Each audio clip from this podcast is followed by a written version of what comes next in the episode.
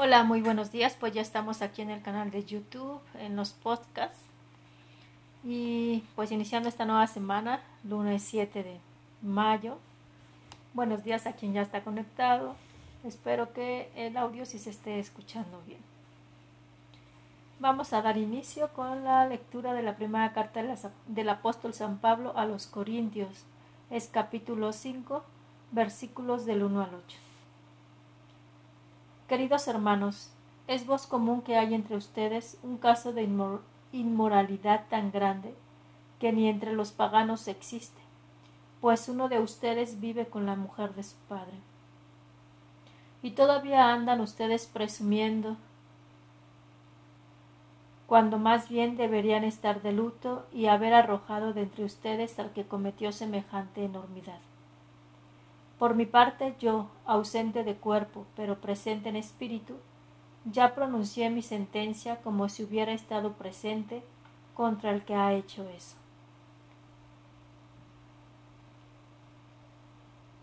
Reúnanse pues ustedes, yo estaré presente en espíritu, y en el nombre de nuestro Señor Jesucristo y con su poder, entreguen a ese hombre a Satanás para castigo de su cuerpo a fin de que su espíritu se salve el día del Señor.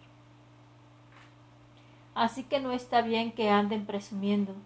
¿No saben que un poco de levadura hace fermentar toda la masa? Tiren la antigua levadura, para que sean una masa nueva, ya que son pan sin levadura, pues Cristo, nuestro Cordero Pascual, ha sido inmolado.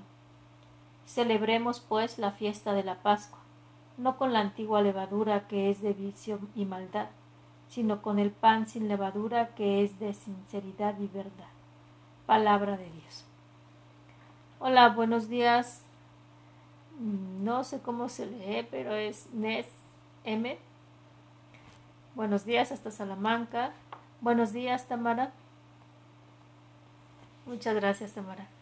Bueno, pues aquí estamos. Ayer ya no pude conectarme y yo dije, híjole, qué pena, justo el domingo.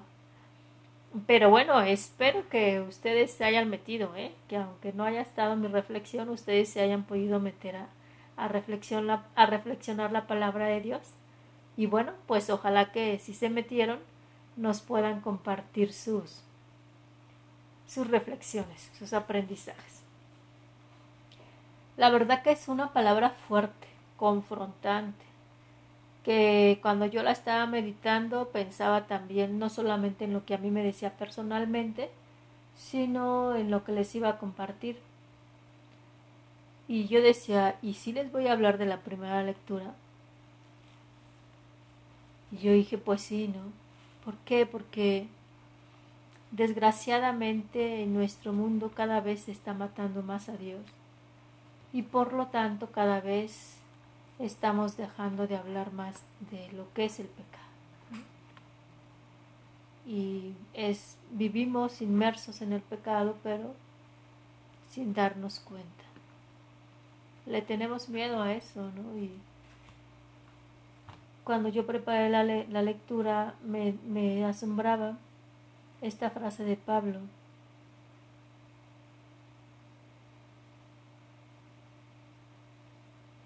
Y todavía andan ustedes presumiendo, cuando más bien deberían estar de luto y haber arrojado de entre ustedes al que cometió semejante enormidad. ¿Cuántas veces vamos por ahí, por el mundo, jactándonos, ¿no? De, de que, pues, pienso de una... Ah, muchísimas gracias, pues a seguir con Conchita y por ahí tenemos presuntos milagros que se están estudiando para la canonización, ah, para que nos ayuden a orar. Muchísimas gracias. Nada más no vayas a tener eh, problemas en tu trabajo. no sé cómo se pronuncia tu nombre, Nets M. Perdón, decía que me turbé un poquito. me distraje muchas veces nos gloriamos, ¿no? De, de, que tenemos una nueva forma de pensar, de reflexionar, ¿no? Donde decíamos, donde decimos que, que hablar del pecado es de algo ya muy atrás, ¿no? de, del tiempo de la Inquisición o no sé de qué tiempos, ¿no? de que ya no somos de esa parte donde se habla de un Dios justiciero, un Dios castigador, y es verdad, ¿no? Yo a veces cuando me encuentro personas así, yo digo, pues en qué etapa de su vida se quedaron porque o son personas de misma edad o un par de años más tarde o gente muchísimo más joven y o, o gente más grande que yo y, y que todavía, todavía me hablen de un Dios justiciero, un Dios que al que no se le quieren acercar. Y que muchas veces han decidido salir de la iglesia. ¿Por qué? Porque no quieren ver a este Dios. Sinceramente yo sí digo, ¿y de qué Dios me hablan? ¿no? ¿De qué época me están hablando? Y nos vamos a, a, extremos. Nos vamos totalmente a extremos. Em,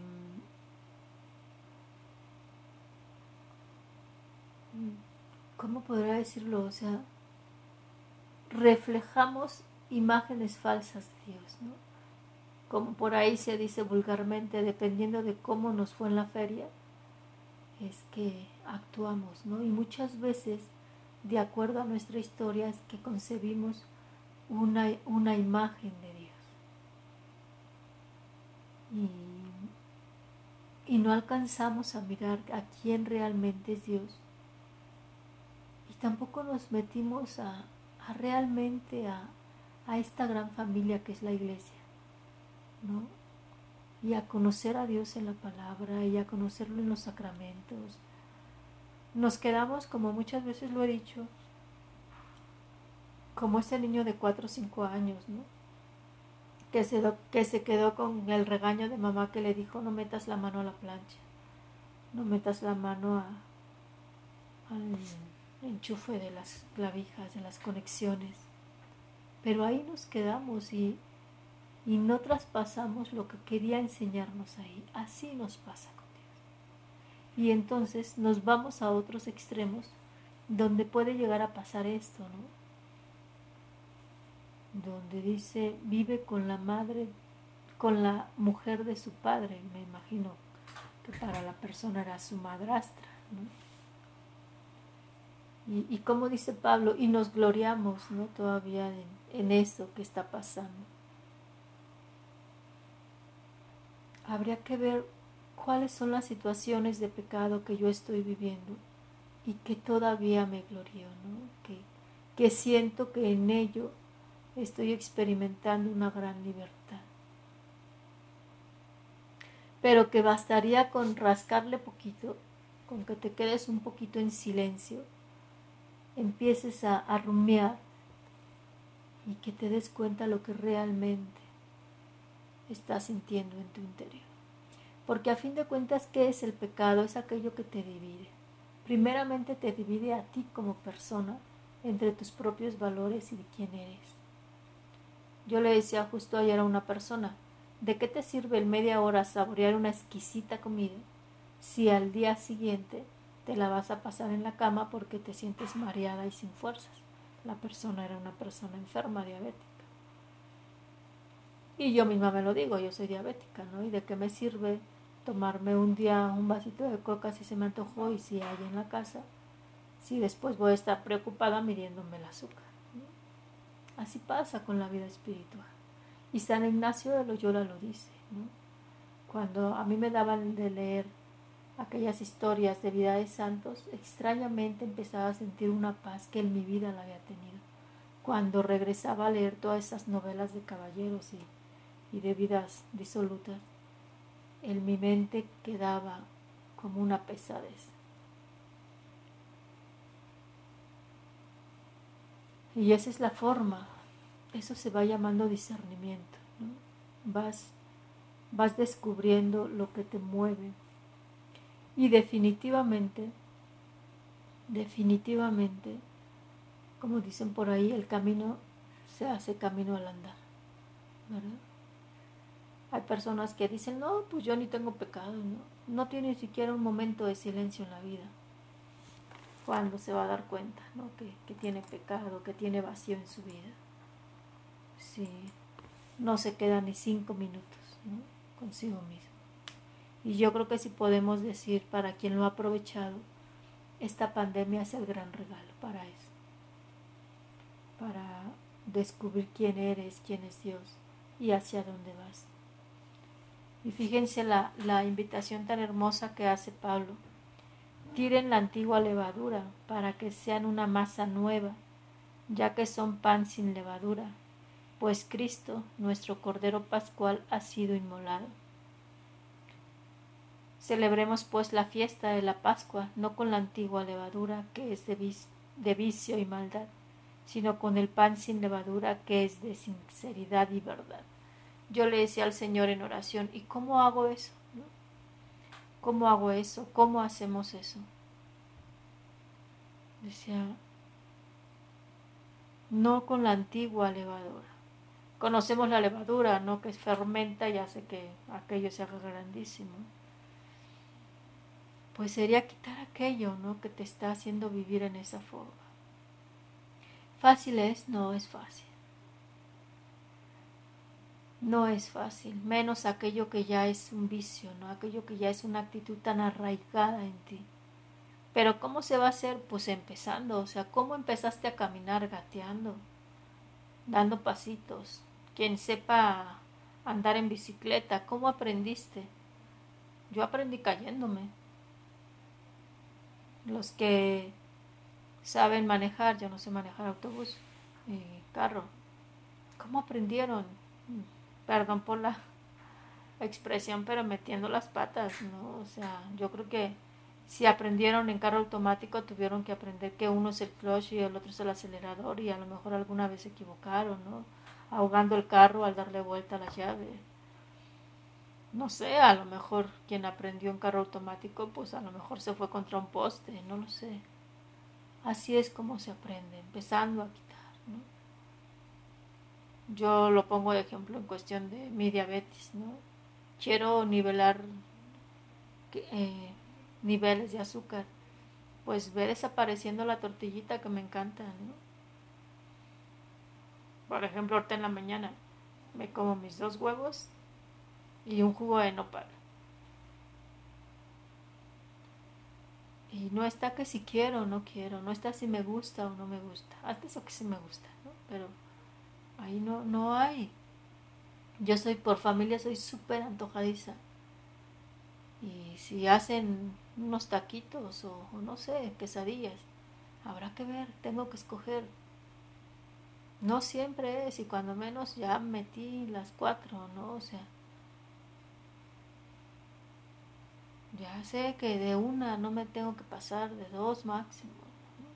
Y si escojo dos, tengo que escoger entre el arroz y los frijoles.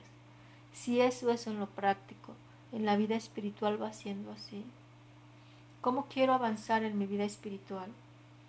Si me la paso pegada al celular, si me la paso pegada al WhatsApp. Me dicen, ay madre, pero son mensajitos muy bonitos que nos mandan, sí, pero si te la pasas pegada leyendo los mensajitos que te mandan, ¿a qué horas lo reflexionas? También hay que dar tiempo para reflexionar. Les comparto que en este momento estoy reflexionando sobre un libro que hace mucho tiempo que yo había leído, ya hace 20 años. El Caballero de la Armadura Oxidada. Y me está dando tanta luz nuevamente después de 20 años y uno de los episodios habla de el castillo del silencio. Y uno no sabe estar en silencio. Entonces no te vas a dar cuenta de en qué estás metido, de esto que dice Pablo. No, no han hecho nada al respecto. Qué bien, María Angélica. Pues te invito a que reflexiones por ahí les hago propaganda a un grupo que se llama Familia Osana, es un sacerdote eremita del Ecuador y justo está dando unos retiros con esto, ¿verdad? Pueden encontrarlo en Facebook este, para poder inscribirse a, este, a ese como retiro. a partir de la pandemia. Tiene un poquito, hay cuatro sesiones. y, a mí me está dando mucha luz. Eh, nos dice María Angélica, se asemeja al libro del esclavo. No conozco el libro del esclavo, pero lo buscaré para leerlo. Bueno, como ven, eh, podemos nosotros, eh, ¿cómo se dice? Se me fue la palabra. Integrar como la parte espiritual y la parte psicológica. Este libro que yo les mencioné es de autoayuda no emocional que te va a ayudar a conocimiento propio y, y la verdadera psicología siempre te va a ayudar a hacer clic con la parte espiritual. Pues me despido diciendo esta última frase de San Pablo, celebremos pues la fiesta de la Pascua, no con la antigua levadura, que es, el, que es de vicio y maldad, sino con el pan sin levadura, que es de sinceridad y verdad. Muchísimas gracias, Dios me los bendiga. Oren por mí, oro por ustedes, todas las intenciones que hay. Muchas gracias, Carla. Dios te bendiga y oren por mí para no decir herejías. Dejen sus comentarios, acuérdense que la fe compartida crece. Estarán viendo que es como una nueva imagen. Intenté hacer como más más vista, como una imagen más bonita, no sé, atractiva. Por eso veían antes mi nombre, eh, arriba por ellos me consagro, oremos por las vocaciones, pero me di cuenta que al hacerlo, eh, la meditación se venía subiendo ya hasta en la tarde, noche o mediodía. Entonces, pues regresé a lo antiguito, a lo básico, para que quien lo esté viendo en directo pueda verlo y eh, quede grabado y se suba luego luego. Hasta mañana, eh, Silvia, Amparo, Nes, hasta mañana, Lupita Madrigal, Dios te bendiga y nos vemos mañana. Oremos por toda esta situación que hay en el mundo y no olviden unirlo todo a la pasión de Cristo. Visiten nuestra página de Facebook, Religiosas de la Cruz, nuestra página web, religiosas de la cruz, de la cruz del Sagrado Corazón de Jesús no estoy segura si es .org o .mx, eh, para que vayan también conociendo nuestra espiritualidad, la espiritualidad de concepción de Dios a través de Concepción Cabrera de Almeida. Dios les bendiga.